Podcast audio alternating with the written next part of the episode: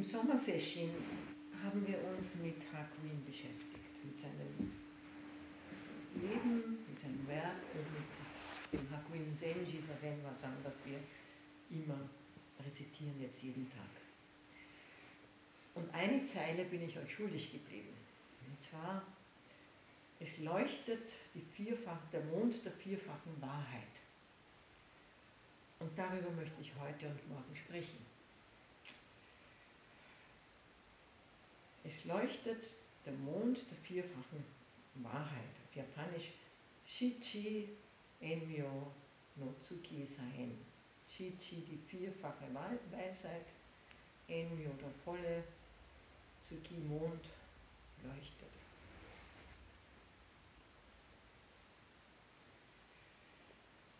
Was bedeutet diese Zeile? Müssen wir tief in die Geschichte des Buddhismus zurückgehen, denn nicht Hakuin hat das erfunden, sondern ein gewisser Asanga aus dem Jahre 300 etwa nach Christus, der Halbbruder von Vasubandhu und einer der ersten Pioniere des Mahayana. Die Gründer der Yogacara-Schule, der nur Bewusstseinsschule. Aber ich höre schon auf der Historie. Es geht um die Weisheit, Prajna, symbolisiert durch eine Buddha-Figur in der ostasiatischen Kultur namens Manjushri oder Monju auf Japanisch. Das ist eine Figur, die sieht man immer mit dem Schwert. Und sie sitzt auf einem Löwenthron. Weisheit verbindet man bei uns meistens mit Alter, Reife, alte Frau, alter Mann, Weise. Es ist relativ ruhig und statisch. Aber dieser Manjushri ist keine statische Weisheit. Man kann sich vorstellen, wenn man auf einem Thron sitzt, der auf einem Löwenkörper ist, wie wackelig das ist. Und dieses Schwert, das er hat, das Schwert der Erkenntnis, wirbelt dauernd herum. Also Weisheit ist etwas, was dauernd in Bewegung ist. Und an sich praktizieren wir diese Weisheit im Zen immer wieder in verschiedensten Situationen. Das ist nämlich die Weisheit spontan zu reagieren. Zwischen Frage und Antwort kein Blatt zu lassen. Hereinzukommen, spontan sich zu verbeugen, in einem Fluss zu gehen, sich zu bewegen.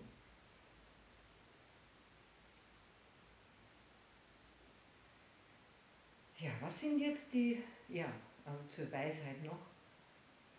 Die Weisheit stellt man sich vor, durchdringt das ganze Universum. Manchmal sind wir Teil von ihr, manchmal nicht.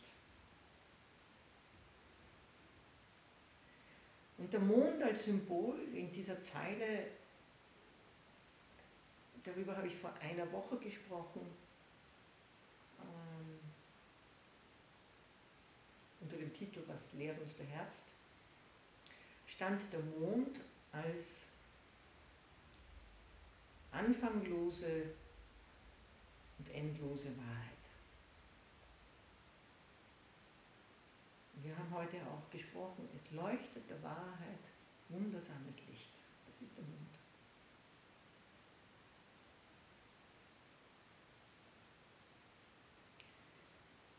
Jetzt, was sind diese vier Aspekte der Weisheit? Es ist eine Beschreibung des Zen-Weges und es ist eine Beschreibung auf zwei Ebenen, kann man sagen. Man kann diese zumindest drei Aspekte auch für unseren alltäglichen Leben, äh, Zen-Weg verstehen aber es ist auch eine Beschreibung des Zen-Weges als Idealzustand. Zustand ist falsch, als Idealweg. Erkenntnis.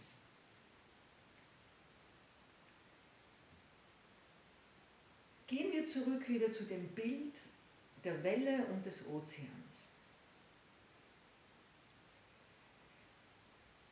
Der Ozean ist das, was uns alle verbindet.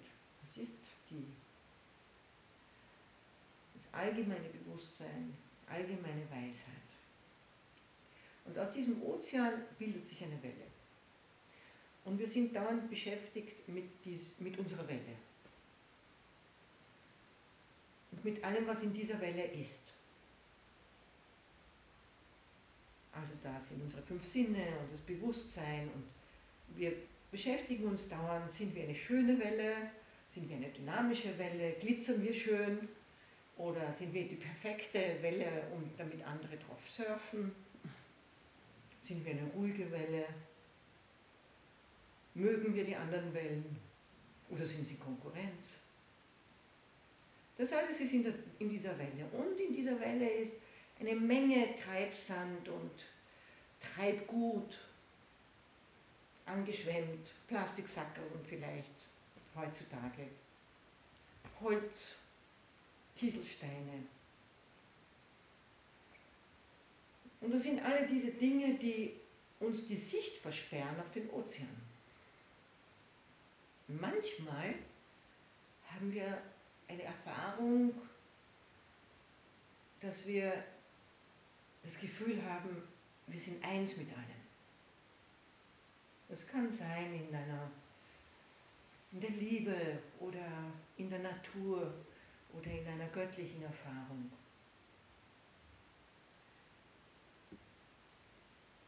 Aber es schließt sich gleich wieder. Alles das, was wir in dieser Welle mit, mitgeschwemmt haben, versperrt uns wieder den Zugang. Aber manchmal wissen wir, da ist etwas und daraus entsteht eine Sehnsucht.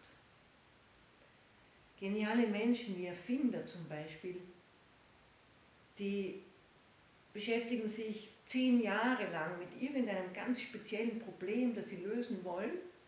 Chemiker, Physiker, wer auch immer.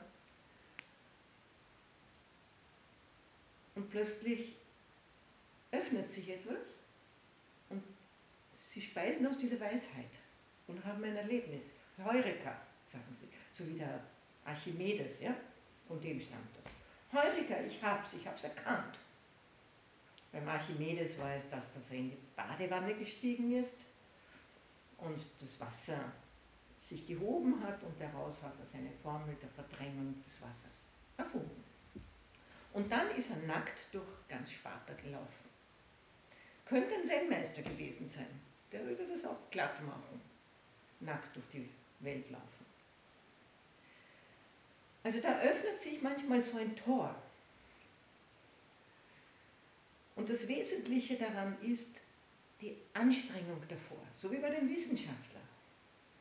Der ganze, zuerst hat er zehn Jahre studiert und dann hat er noch zehn Jahre geforscht, Tag und Nacht hat er sich mit diesem Problem beschäftigt. Und so ist es bei unserem Zen-Weg auch. Wir meditieren und wir versuchen da einen, einen Weg zu finden zur Selbsterkenntnis, zur Weisheit. Und diese Anstrengung ist das ganz Wichtige. Das ist das, was wir im Roha zu machen, was manchmal nicht so leicht ist. Weil uns manche Sachen wehtun oder weil wir ja, uns beschäftigen mit einer Aufgabe, die wir nicht lösen können. Aber je mehr wir uns anstrengen, desto mehr klären wir quasi diesen Sand und dieses Treibgut und alles das, was in dieser Welle ist. Und die Wege dazu sind im Zen dreierlei, meiner Meinung nach. Der einen Seite ist es die Versenkung, das Samadhi. Die Erfahrung, die die meisten machen, wenn sie hier sehr lange meditieren eine Art der Selbstvergessenheit, der Beruhigung des Geistes. Wir manchmal gar nicht mehr wissen, wer sitzt da eigentlich. Oder wenn die Glocke ertönt, reagiert man anders als noch vor ein paar Tagen.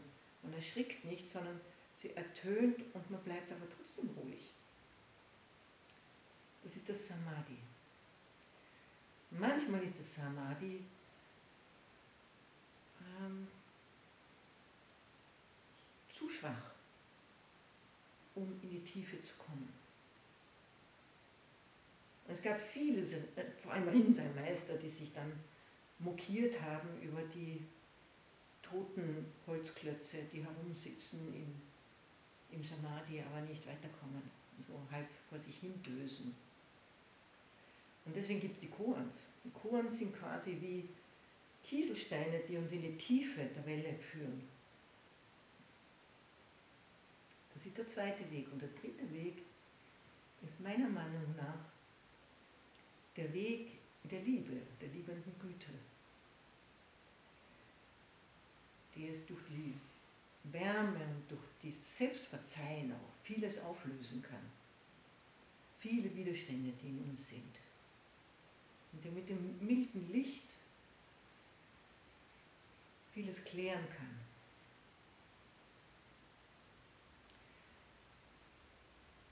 Irgendwann, nach viel Anstrengung, können wir zur Selbsterkenntnis kommen, zur Erkenntnis dieser tiefen Weisheit. Und die Erkenntnis, was man Kennen schon nennt, oder Erkennen der eigenen Natur, ist nichts anderes, als man erkennt, da ist ein Ozean. Und ich brauche nicht kämpfen, weil diese Welle ist mit allem anderen verbunden. Nichts anderes ist es.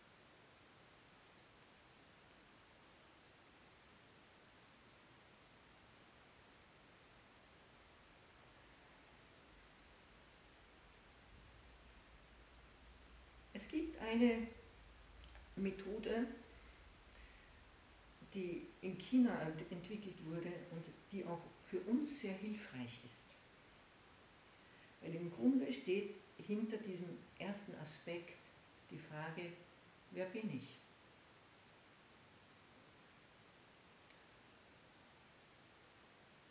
Und diese Methode heißt Huatu und heißt Kopf des Satzes und heißt nichts anderes, als dass man nur das erste Wort nimmt. In diesem Fall, wer bin ich, wäre das das Wer. Und dieses Wort in den Atem hineinnimmt. Ich atme aus. Wer.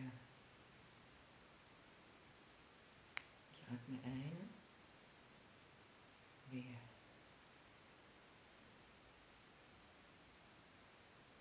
Und mit diesem einen Wort ist dieser andere Satz verbunden. Der geht quasi mit. Und alle Durchbruchskoans, wie zum Beispiel, was war dein Gesicht, bevor Mutter und Vater geboren wurden, arbeiten mit dieser Frage, wer? Wer bin ich?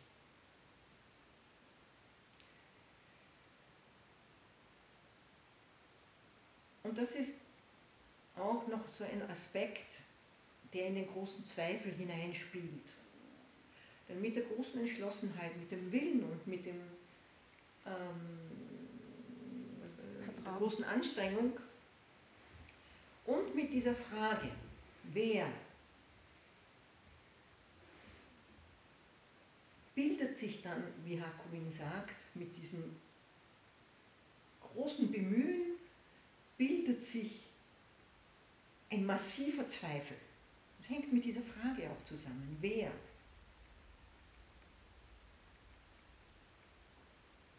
Und mit diesem Zweifel gelingt dann dieser Durchbruch.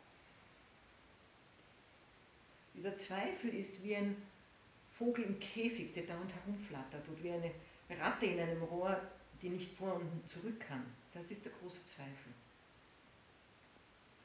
Im Symbolismus ist dieser erste Aspekt der Weisheit, die heißt Weisheit des, ähm, des großen perfekten Spiegels. Ja? Der Sonnenaufgang.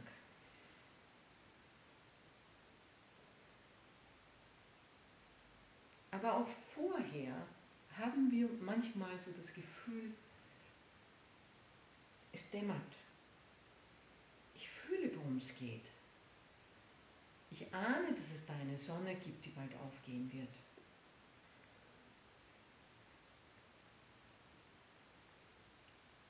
Die Sonne steht noch unter dem Horizont.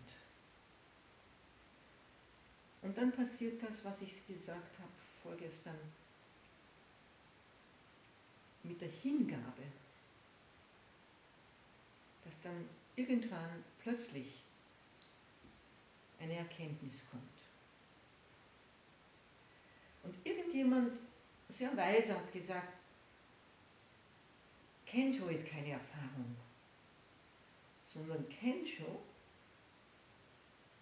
verändert, wie wir die Welt erfahren, wie wir die Welt sehen und wahrnehmen.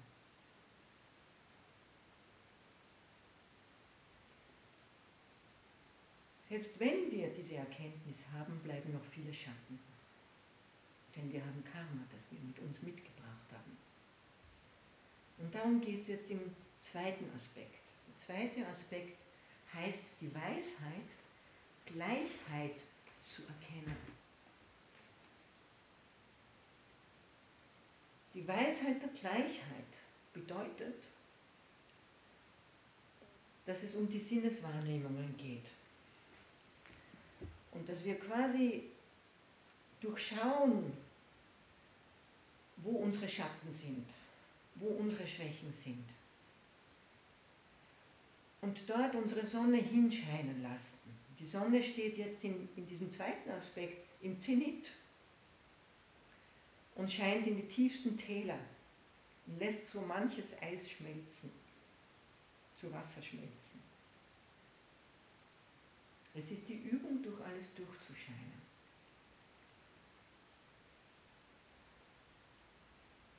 Manche von euch haben auch schon mit diesem Aspekt gearbeitet, wie zum Beispiel, wo bist du, wenn der Regen rauscht? Und es könnte auch sein, wo bist du, wenn es schneit?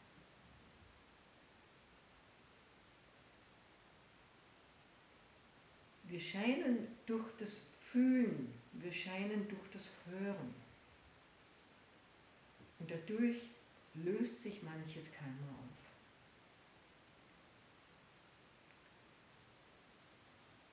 Und da hilft uns die Praxis der liebenden Güte, des Metta. Ohne dem bleibt Zen kalt. Wir können auch nicht für andere Menschen scheinen.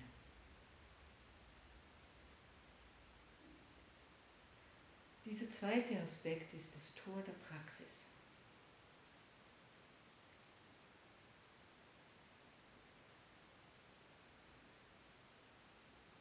Selbst wenn wir nicht die perfekten Buddhas sind, können wir das Tor der Praxis auch üben. Im Hören, im Spüren, im Fühlen, im Sehen, im Erkennen auch, in Situationen, in unangenehmen Situationen, an der Billerkasse wenn jemand sich vielleicht aufregt, dann können wir uns fragen, wenn ich Abwehr empfinde, wer ist es, der Abwehr empfindet? Wie sehr sind wir mit diesem Wehr verbunden? Und wie ist es, wenn die Sonne durch dieses Wehr scheint?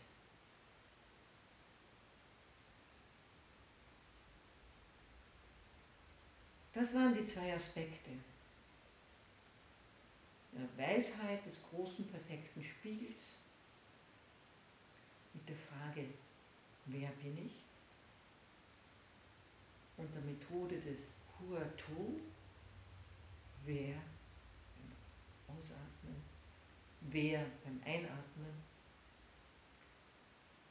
Und der zweite Aspekt, Weisheit, der Gleichheit, wo es um das Erleben geht. Und um das Wahrnehmen und die Bewusstheit, Bewusstheit, was mit uns passiert und was unsere Umgebung ist. Und dass wir durch diese Gefühle auch durchscheinen können.